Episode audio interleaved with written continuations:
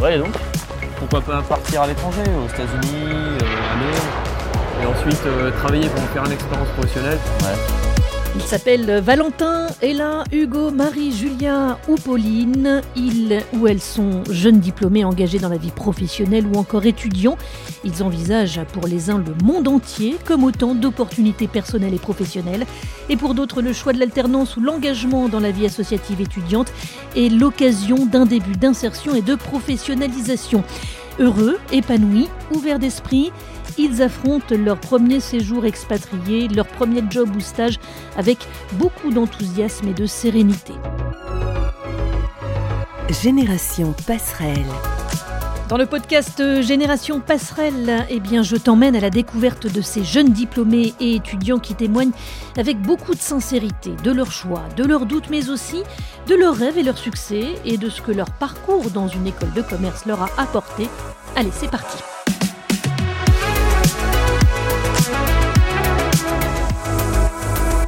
Valentin et là, merci à tous les deux d'avoir accepté de nous raconter votre parcours et votre expérience à l'étranger.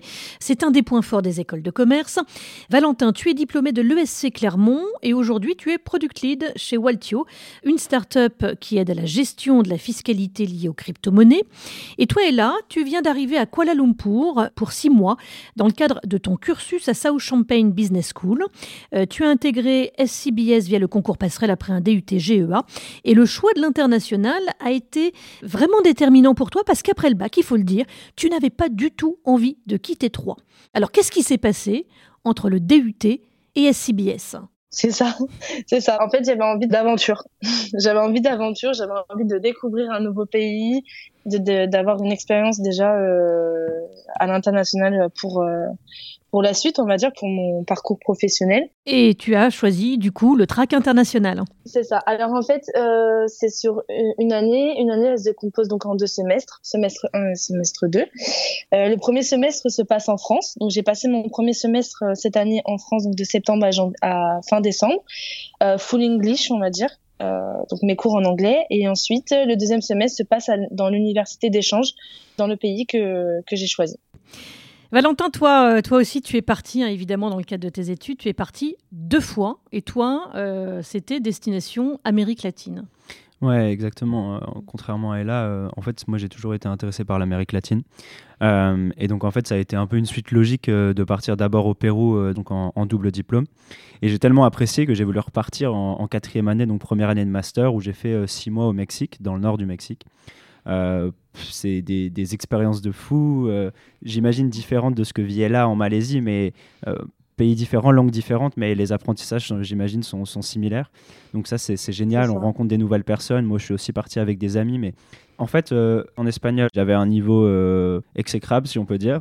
Et du coup, je m'étais dit que c'était un bon moyen d'apprendre euh, l'espagnol et de consolider l'anglais parce qu'on avait les cours à moitié en espagnol, à moitié en anglais. En fait, en réalité, on pouvait choisir. Moi, j'ai décidé de faire les deux pour améliorer mon anglais et puis bah, totalement apprendre l'espagnol. Et, et, puis pareil, quand j'étais au Mexique, j'avais des cours en anglais, des cours en espagnol, ce qui permet maintenant d'avoir les trois langues et qui est un atout un super atout, ça c'est sûr. Alors c'est amusant, hein, on le verra avec toi et là ensuite, mais finalement, euh, vous avez choisi tous les deux hein, de partir loin de l'Europe. Euh, Valentin, pourquoi l'Amérique du Sud et surtout pourquoi deux fois alors que tu aurais pu partir ailleurs? Non, en fait, je pense qu'il euh, il y a une deuxième raison aussi par rapport à ça, c'est que j'avais un ami qui était déjà euh, au Mexique quand je suis reparti. Et en fait, c'était aussi l'occasion de repartir entre amis un peu une dernière fois avant la fin de ses études. Et on avait cette possibilité à notre école de faire euh, un peu d'alternance, un peu partir à l'étranger ou faire les deux. Et je m'étais dit, bah tiens, tu as l'occasion pour une dernière fois de faire les deux, bah feu quoi. Finalement, tu aurais pu partir où tu voulais à travers le monde, Valentin? En fait, on a la chance, euh, notre école, c'est une assez vieille école, si on peut dire, dans le sens où je crois qu'on a fêté les 100 ans en 2019. Donc en fait, on a cette chance d'avoir pas mal de partenaires historiques. Donc j'avais la possibilité de partir euh, partout sur le globe, euh, dans, l'absolu. Il y avait certaines destinations qui sont plus prisées que d'autres.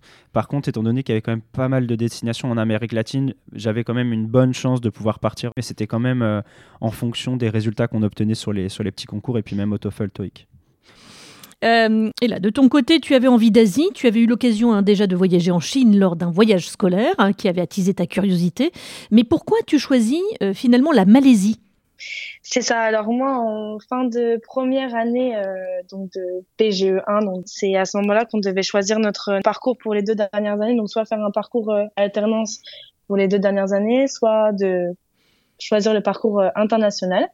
Et euh, donc voilà, en fait, on reçoit une liste de des partenaires euh, à l'étranger, de toutes les écoles qu'on pourrait intégrer, avec toujours, comme a dit Valentin, en fait, les petits tests de langue selon les écoles.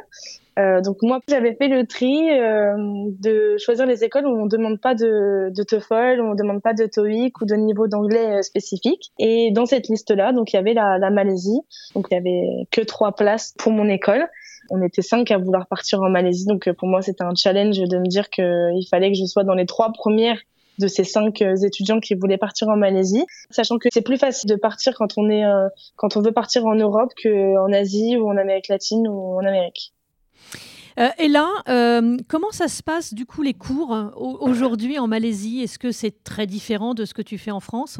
Alors non, c'est pas très différent en fait. En termes de cours, mes matières sont pas différentes de celles que je fais en France. J'aime beaucoup le marketing, donc du coup j'ai choisi mes matières dans le marketing, la communication et avec de la finance et de la comptabilité. Donc c'est pas différent de ce que l'on fait en France, c'est juste la méthodologie qui est différente. Je sais que ici euh, voilà, ils sont beaucoup dans dans la rédaction alors que on fait beaucoup de présentations en France à l'oral alors que ici il y a beaucoup plus de rédaction que de présentation. Et tous les professeurs sont très compréhensibles, ils parlent doucement et voilà, ils sont vraiment à l'écoute de nos demandes en fait. Valentin, même constat qu'est là, euh, pas de différence majeure pour les cours euh, en Amérique latine ou si finalement? Ouais, alors euh, pour, pour, le coup, nous, c'était assez différent. dans les, autant à Monterrey, donc au Mexique, qu'à Lima, au Pérou, j'étais dans des campus un peu à l'américaine où on était plusieurs dizaines de milliers d'étudiants de différents types d'études. Il y avait médecine, psycho, et puis commerce, ingénieur, etc. Donc déjà, on avait cette diversité au sein des, des, personnes qu'on fréquentait. Euh, et au niveau des méthodes d'apprentissage, c'était beaucoup plus libre, euh, dans le sens où si tu voulais pas venir ou si tu faisais rien, bah, limite c'était un peu tant pis pour toi quoi. C'est toi qui payais ton école c'est ou tes parents euh, c'est toi qui étais là pour apprendre et avoir des expériences pro. Donc si tu allais pas bah tant pis pour toi.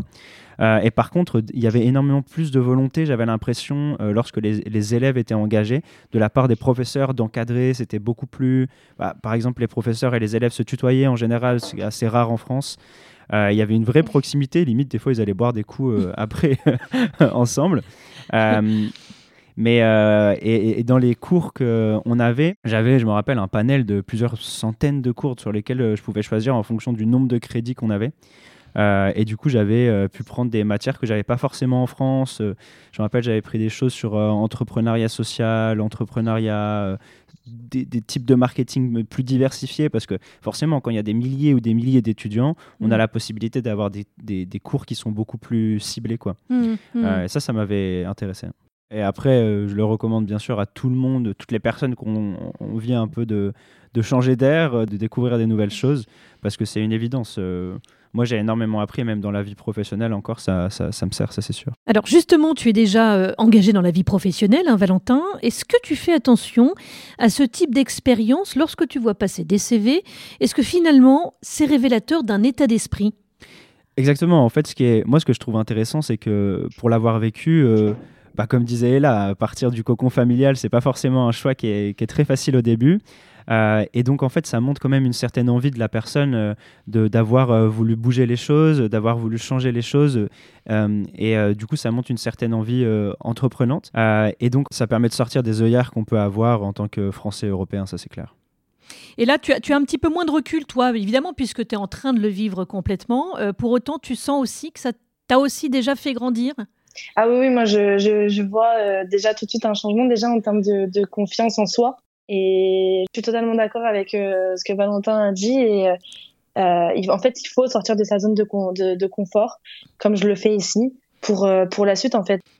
À tous les deux, avant de terminer, comment est-ce que les écoles accompagnent les étudiants dans la préparation du départ? Et là? Alors déjà, moi, j'ai beaucoup été accompagnée dans tout ce qui était administration euh, Aujourd'hui, d'ailleurs, je les remercie parce que rien que de faire le visa et, tout le dossier médical qu'on devait envoyer. L'école s'en est, est occupée du début à la fin. Euh, on a eu aussi donc des petites réunions pour nous, pour nous préparer, on va dire, au voyage. En fait, en termes d'accompagnement, euh, j'ai rien à dire, c'est le top. Valentin, de ton côté, ton école t'avait accompagné. Il y a une structure quand même qui vous encadre finalement pour préparer ces départs Ouais, totalement. Euh, nous, je sais que dans notre école, ce qu'ils faisaient, c'est que c'était un peu organisé par pôle, en fait, par région, zone géographique. Et donc, en fait, euh, tout de suite, ils nous mettent en relation avec l'école, ils nous font passer euh, tous les différents cours qu'on va pouvoir choisir, ils nous font suivre les dossiers d'inscription. Donc, forcément, il y a une vraie aide euh, pour, pour s'inscrire, pour sélectionner ses cours. Euh, comme je le disais tout à l'heure, on avait, je sais pas, des centaines de cours différents. il y avait un, vrai accompagnement sur ça et c'est clair que ça, ça, soulage avant de partir. Alors Valentin, si tu avais un message en quelques mots à passer, vraiment en quelques mots à tous les étudiants qui nous écoutent, ce serait quoi? Bah franchement, n'hésitez pas. Hein. Le meilleur exemple, c'est Ella. Elle hésitait un peu. Euh, au final, elle l'a fait et elle en est super contente. Donc franchement, n'hésitez pas. Il n'y a jamais de mauvaise expérience que des apprentissages, ça c'est sûr. Et là, de ton côté, un message? Euh, bah, je suis totalement d'accord avec ce que Valentin a dit et euh, moi je dirais aux futurs étudiants qui se posent la question, je leur dirais de ne pas hésiter, d'y aller, de, vivre son expérience comme une aventure, euh, même si ça peut faire peur. Au final, c'est que du, ça sera de bons souvenirs, de belles rencontres dans les pays, et voilà, de se dire que c'est une, belle aventure. Totalement, et ce qu'on n'a surtout pas envie après quand on grandit, c'est de regretter des choses qu'on n'a pas faites. Donc ce qui est sûr, c'est que si vous ne le faites pas aujourd'hui, vous allez probablement le regretter dans 5, 10 ou 15 ans. Euh, donc, euh, let's go. voilà, Valentin. Et là, c'est la génération passerelle. On se retrouve très vite pour découvrir le témoignage d'Hugo et Pauline. Ils nous raconteront comment et pourquoi ils ont choisi l'alternance et vous verrez, là aussi ce sont de belles histoires.